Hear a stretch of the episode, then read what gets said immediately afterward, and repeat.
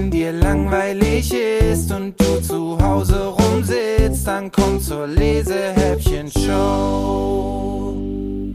Hallo und herzlich willkommen zu einer neuen Episode der Lesehäppchen Show. Wie schön, dass ihr mal wieder mit dabei seid und Lust habt mit mir gemeinsam eure Nasen in Bücher zu stecken.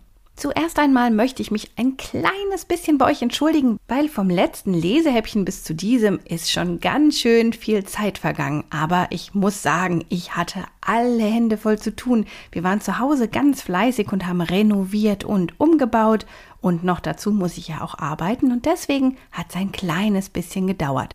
Tatsächlich habe ich das Interview mit den beiden Autorinnen, deren Buch ich euch heute vorstellen möchte, schon vor einigen Wochen aufgenommen und komme jetzt heute an einem sonnigen Sonntag erst dazu, ein Lesehäppchen für euch daraus zu machen. Was zwischendrin noch passiert ist, war die große Geburtstagsverlosung zum ersten Geburtstag der Lesehäppchen-Show. Zwei ganze Klassensätze Bücher konnte ich verlosen und die Gewinner sind von mir schon benachrichtigt worden. Heute möchte ich mit euch gemeinsam in die Welt der Märchen eintauchen. Allerdings nicht in die alten Märchen, zum Beispiel die der Gebrüder Grimm, die ihr wahrscheinlich auch kennt. Die fangen nämlich klassischerweise mit diesem Satz an. Es war einmal vor langer, langer Zeit. Heute habe ich aber ein ganz modernes Märchen für euch und das Lustige an dieser Geschichte ist, dass die alten Märchenfiguren darin wieder auftauchen. Wie genau das vonstatten geht, erklären uns am besten die Autorinnen und das sind Marika Pfeiffer und Miriam Mann und ich sage herzlich willkommen in der Lesehäppchen-Show. Wie schön, dass ihr beide da seid. Hallo liebe Lena, ich bin Marika und vielen Dank für die Einladung. Hallo Lena, ich bin Miriam und ich freue mich hier zu sein. Jetzt lese ich mal ganz kurz den Klappentext vor, damit die Kinder auch wissen, worum es in eurem Buch geht. Auf dem Dach des legendären Grimm Towers landet in nachtschwarzer Dunkelheit eine Drohne mit einer Kiste und damit beginnt für Millie und Tom ein märchenhaftes Abenteuer. Aus der Kiste entspringen lauter seltsame Gegenstände und als kurz darauf auch noch ein Frosch aus der Kloschüssel in Toms Badezimmer auftaucht, der sich lauthals über seine goldene Kugel beschwert, ist klar, hier geht es um magische Dinge aus der Märchenwelt. Und hinter denen ist nicht nur der finstere Mr. Grimm her, sondern auch noch weitaus gefährlichere Gestalten. Das ist also eine rasante Verfolgungsjagd mit undurchsichtigen Gegnern und zwei mutigen Helden. Ihr seid ja beide Autorinnen und habt hier das erste Mal gemeinsam ein Buch miteinander geschrieben. Grimmskrams, ein Klonk um Mitternacht heißt euer gemeinsames Buch und ist im Magellan Verlag erschienen. Wie kam es denn dazu, dass ihr euch gemeinsam ans Schreiben gemacht habt? Ja, Marika und ich, wir treffen uns regelmäßig auf einen Kaffee. Und weil wir einen Beruf haben, der uns immer sehr einsam am Schreibtisch sitzen lässt, ist das auch immer eine besonders schöne Gelegenheit, miteinander zu quatschen. Und bei einer dieser Gelegenheiten haben wir einfach eine Geschichte entwickelt. Es kam einfach ganz plötzlich. Ein Wort gab das andere. Und dann? Ja, und dann hatten wir einen Vormittag, wo wir uns getroffen haben. Und da sind wir so ins Fantasieren gekommen und haben uns Figuren ausgedacht und einen Schauplatz und hatten am Ende eine richtig ganze Geschichte. Und die war so toll, die hat auch unserer Agentin gefallen. Und ja, so hat das seinen Anfang genommen mit den gemeinsamen Büchern. Ihr beide habt quasi die alten Märchen in ein neues, modernes Märchen gepackt. Da hüpfen dann auch tatsächlich die alten Märchenfiguren wie der Froschkönig durch die Geschichte. Wie kamt ihr denn auf diese Idee, das so zu machen? Ja, das können wir am Ende gar nicht mehr so genau sagen, weil wenn wir Ideen haben, dann gibt immer ein Wort das andere und dann hat jede von uns äh, trägt was dazu bei. Aber wir haben uns tatsächlich die Frage gestellt, wer hätte nicht gern mal in unserer heutigen Welt einen fliegenden Teppich oder würde eine gute Fee treffen? Und das haben wir uns so toll vorgestellt, dass wir dachten, ach, wir holen doch jetzt mal die Märchenwelt in unsere Welt. Denn die Märchenwelt ist keine Parallelwelt, liebe Lena. Die Märchenwelt existiert mitten in unserer. Du kennst vielleicht, du wohnst ja in Hessen, du kennst vielleicht die Märchenstraße und du kennst vielleicht auch die Orte, wo man vermutet, dass der Brunnen von Brüderchen und Schwesterchen steht oder das Schloss, wo man vermutet, da würde Dornröschen gewohnt haben. Wir sind uns sicher, da hat Dornröschen gewohnt. Aha, und ja, tatsächlich, du hast recht, hier in Hessen kann man sich auf der Märchenstraße auf die Suche begeben nach den Schauplätzen, an denen die Märchengestalten gelebt haben könnten. Wie habt ihr das denn ganz praktisch in eurem Buch gelöst, dass ihr euch beim Schreiben der Geschichte nicht in die Quere gekommen seid? In unserer Geschichte haben wir zwei Helden. Wir haben einmal Tom und einmal Millie, die zusammen das Abenteuer der Grimmskramse erleben. Und die erzählen auch abwechselnd ihre Geschichte oder die Geschichte. Einmal erzählt Tom und einmal erzählt Millie. Und genauso haben wir das aufgeteilt. Einer von uns schreibt ein Kapitel und dann ist die nächste dran. Aha, das heißt, eine von euch ist quasi Tom und die andere schreibt für Millie. Darf man denn erfahren, wer für wen schreibt? Nein, das ist ein Geheimnis.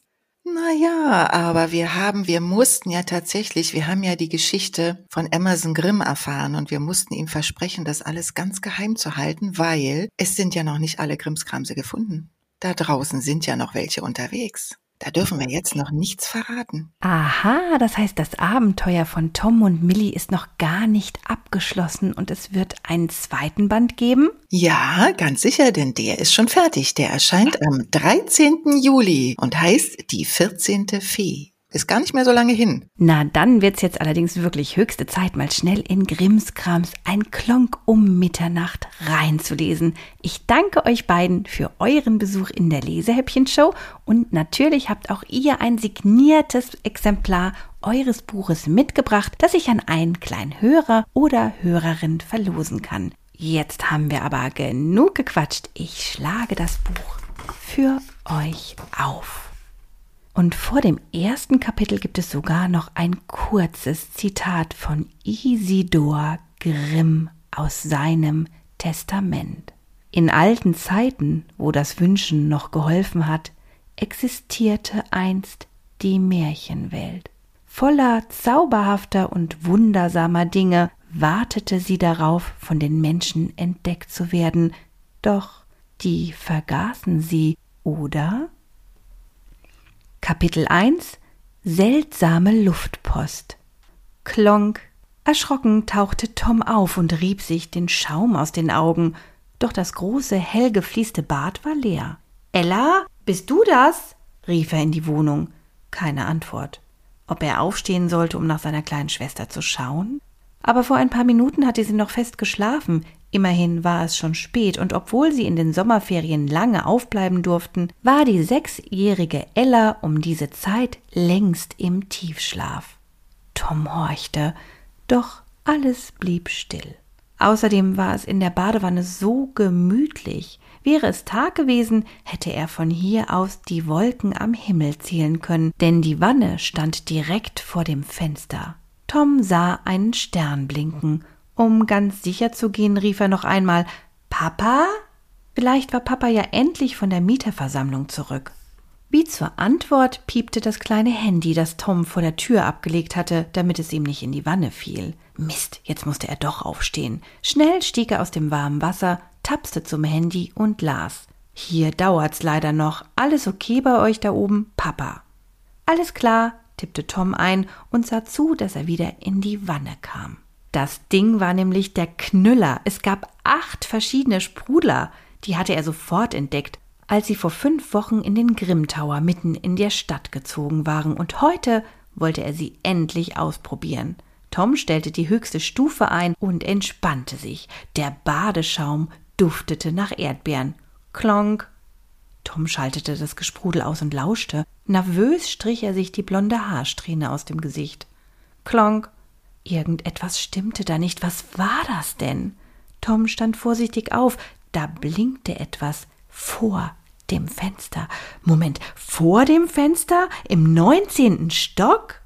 Er stellte sich an die Scheibe und starrte hinaus. Zum Glück war der Grimm Tower riesig, höher als alle umliegenden Gebäude, so dass ihn hier oben niemand sehen konnte. Schließlich stand er splitterfasernackt im hell erleuchteten Bad am Fenster, während es draußen bereits so dunkel war, als wäre es Mitternacht. Selbst der Mond hatte sich hinter den Wolken versteckt und klonk. Vor Schreck plumpste Tom zurück ins Wasser. Da war etwas gegen das Fenster geflogen. Ein Vogel? Oh, der musste ja riesengroß sein. Und Vögel blinken doch nicht. Schnell rappelte Tom sich wieder auf, und da sah er es. Eine Holzkiste, in etwa so groß wie ein Koffer, baumelte vor seinem Fenster in der Luft. Tom traute seinen Augen nicht. Die Kiste hing an einer Drohne, deren Beleuchtung neongrün blinkte. Eine Drohne? Das war ja der Hammer! Jetzt stieg sie leicht taumelnd in Richtung Dach. Das konnte Tom genau erkennen, denn über ihnen lag nur noch das Penthouse von Mr. Grimm, dem geheimnisvollen Besitzer des Towers.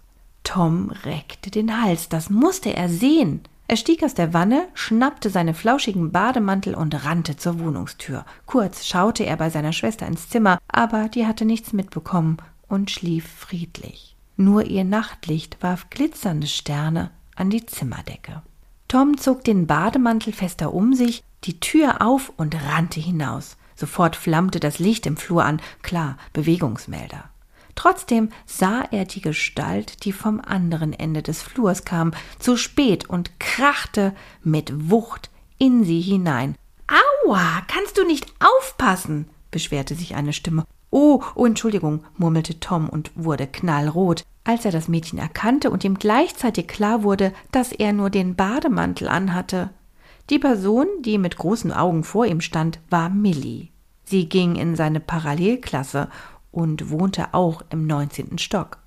Aber außer zwei oder drei Hallos hatten sie noch nie etwas miteinander geredet. Bist du aus der Wanne gefallen? lachte Millie und deutete auf seine nassen, nackten Füße. Du machst ja eine Pfütze.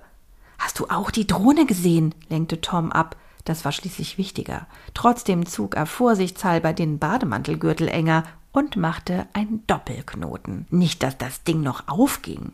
Millie hatte solche Probleme nicht. Sie trug Jeans und ein rotes Hoodie-Sweatshirt und schimpfte. Die Kiste hätte mir fast die Scheibe zertrümmert. Ich wollte gerade nachschauen, wo die Drohne damit hin ist. Sie zeigte auf die Tür neben ihnen mit dem Treppensymbol und dann nach oben. Sie ist darauf geflogen, glaube ich. Kann man da überhaupt hoch? fragte Tom. Ist dort nicht das Penthouse von diesem Mr. Grimm? Tom hatte ihren Vermieter noch nie gesehen. Sein Vater meinte, dass dieser ständig auf Reisen sei. Selbst den Mietvertrag hatte er nur per Post geschickt. Ach, der Grimm ist fast nie da. Millie winkte ab. Zum Glück, fügte sie hinzu und hob vielsagend die Augenbrauen.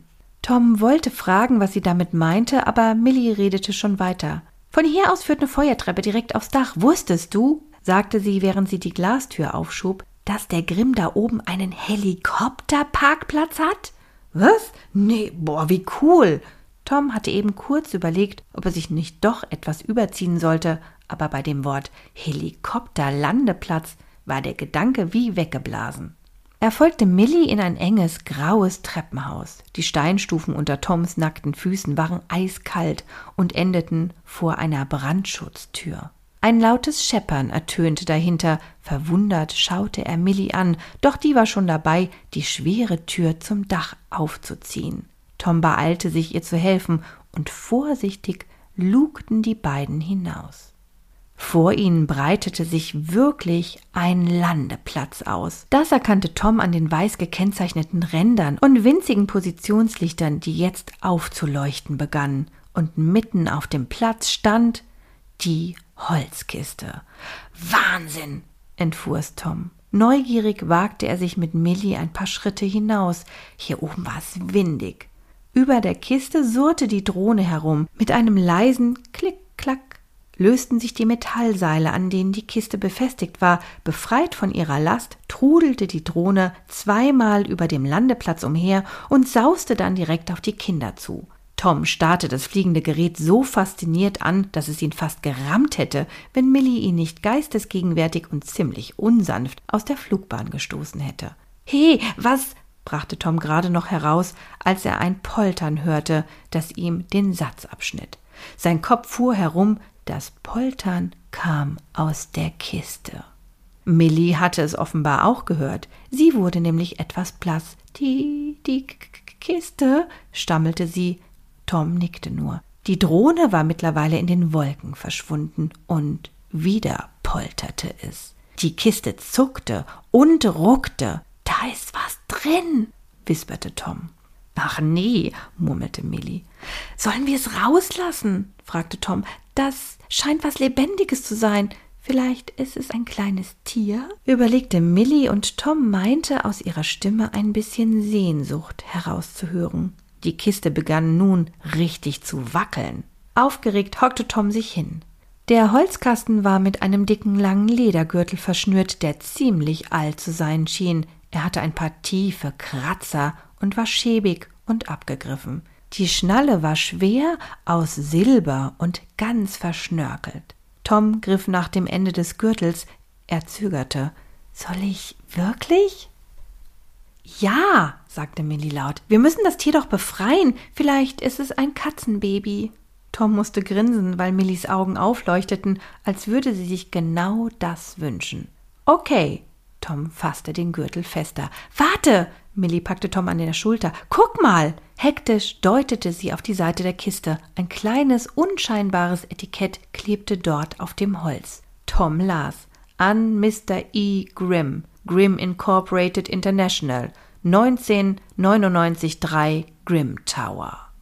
Mist, entfuhr es Tom. Das ist für den Grimm. Vielleicht sollte ich es lieber doch nicht? Wieder rumpelte es in der Holzkiste und Tom blickte zu Millie. Wir müssen das Tier retten, sagte sie. Bestimmt bekommt es darin keine Luft. Tom zögerte erneut, dann nickte er und zog kräftig an der Schnalle. Wie eine Rakete schnellte der Deckel in die Höhe und fiel mit einem Poltern ein Stück entfernt wieder zu Boden. Gleichzeitig schossen explosionsartig Dinge aus der Kiste und flogen über ihre Köpfe hinweg in die Nacht. Es kam Tom vor, als ob um ihn herum tausend Sachen surrten, glitzerten, aufseufzten und knurrten. Völlig verdutzt guckte er einem Ausreißer hinterher, der wie ein Bartvorlieger aussah, als sich etwas Kratziges über sein Ohr stülpte. Äh, was? schrie er auf, denn eine Stimme wisperte Oh nein, du bist nicht mein Herr. Bevor Tom begreifen konnte, was geschah, flog das Ding wieder hoch und pappte sich auf Millis Ohr. Tom verengte die Augen zu Schlitzen. War das ein Hut? Spitzdunkel mit einer Krempe war er gerade mal so groß wie ein Eierwärmer. Doch auch auf Millis Ohr blieb er nicht lange sitzen. Wie ein aufgeschreckter Vogel stob er in den Himmel davon. Etwas streifte Toms Schulter. Automatisch griff er danach und wollte es festhalten. Doch das Ding entwischte ihm und nahm Kurs auf das Treppenhaus.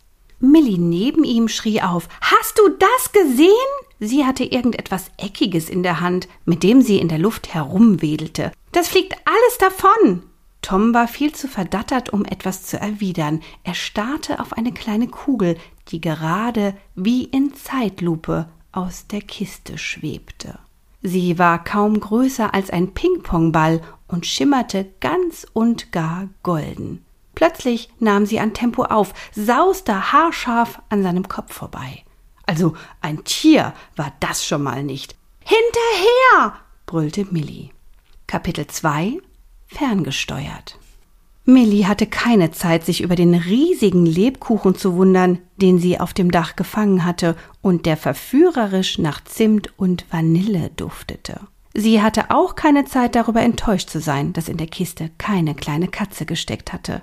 Stattdessen waren die merkwürdigsten Gegenstände aus der Kiste gesprungen und im Schatten der Nacht verschwunden. Millie griff sich ans Ohr, doch das Kratzige war nicht mehr da. Nur die goldene Kugel rollte auf dem Dach vor und zurück und donnerte immer wieder gegen die Tür zum Treppenhaus. Wir müssen sie einfangen, rief Millie. Tom war als erster an der Tür. Ich hab sie, rief er und umklammerte die Kugel mit beiden Händen. Guck mal, da ist noch was. Überrascht musterte Millie einen Umschlag, der im Türrahmen steckte. Das eigenartig schimmernde Papier sah altertümlich aus, war mit Rosen bedruckt und in der Mitte leuchtete eine goldene, verschnörkelte Schrift. Einladung zur Geburt? entzifferte Millie halblaut, während sie gleichzeitig versuchte, den Brief aus dem Spalt zu ziehen. Merkwürdig, er steckte fest. Schnell schob Millie den Riesenlebkuchen unter ihren Hoodie und zog noch einmal fest an dem Kuvert, diesmal mit beiden Händen, doch wieder ohne Erfolg. Wir müssen die Tür öffnen, rief Millie. Hilf mir mal. Aber Tom keuchte. Geht nicht, ich habe keine Hand frei, das Ding ist äh, irgendwie lebendig. Erst jetzt bemerkte Millie, dass Tom all seine Kraft brauchte, um die widerspenstige Kugel in seine Bademanteltasche zu befördern, obwohl sie so klein war. Na, das ist ja verrückt, murmelte Millie. Gemeinsam schafften sie es, den goldenen Ball in die Tasche zu buxieren, die Tom nun mit einer Hand zuhalten musste, damit die Kugel nicht wieder abhauen konnte. Millie musterte erneut den Umschlag. Was war das? Sie schnupperte daran. Roch das Papier nach Rosen? Ich öffne die Tür und du hältst den Brief fest, erklärte sie Tom und strich sich ihren rübenroten Pony aus dem Gesicht. Sie wollte den Brief unbedingt im Auge behalten, um ihn aufzufangen, wenn er herunterfiel. Tom nickte, während Millie die Klinke herunterdrückte und sich gegen die schwere Brandschutztür stemmte. Quietschend gab diese nach und schwang auf, doch weder Tom noch Millie hatten eine Chance. Mit einem lauten Flattergeräusch machte sich der Umschlag auf und davon und zischte den Gang hinab. Verdutzt starrten sie ihm hinterher. Wie? Was? Stotterte Millie, doch Tom murmelte beeindruckt. Cool, die Sachen sind ferngesteuert. Wetten? Darüber konnte Millie jetzt nicht nachdenken. Viel wichtiger war, wo der Umschlag hin wollte. Sie stieß Tom an, und im Eiltempo jagten sie die Treppe hinunter dem Umschlag hinterher. Über ihnen donnerte die schwere Tür zu. Guck mal, Millie schnappte nach Luft. Direkt vor ihnen glitzerte und schimmerte eine Spur aus funkelnden Staubkörnchen mitten in der Luft. Wow, das muss von dem Umschlag kommen. Tom antwortete nicht. Er kämpfte mit seinem Bademantel, der durch die unruhige Kugel auf der einen Seite ständig drohte aufzugehen. Wäre Millie nicht so verdattert gewesen, hätte sie bestimmt kichern müssen. Doch so stolperte sie mit klopfendem Herzen weiter die Stufen hinab, bis im vierzehnten Stock die seltsame Glitzerspur plötzlich verschwand. Einfach so. Puff. Und auch von dem Umschlag war nichts mehr zu sehen. Keuchend blieb Millie stehen. Was sind das für komische Sachen? Sie stemmte die Hände in die Knie und atmete schwer. Tom war schnaufend hinter ihr zum Stehen gekommen. Es dauerte einen Moment, bis er wieder genug Luft bekam, um zu antworten. Vielleicht ein äh, neues Spielzeug, künstliche Intelligenz oder so? Künstliche was?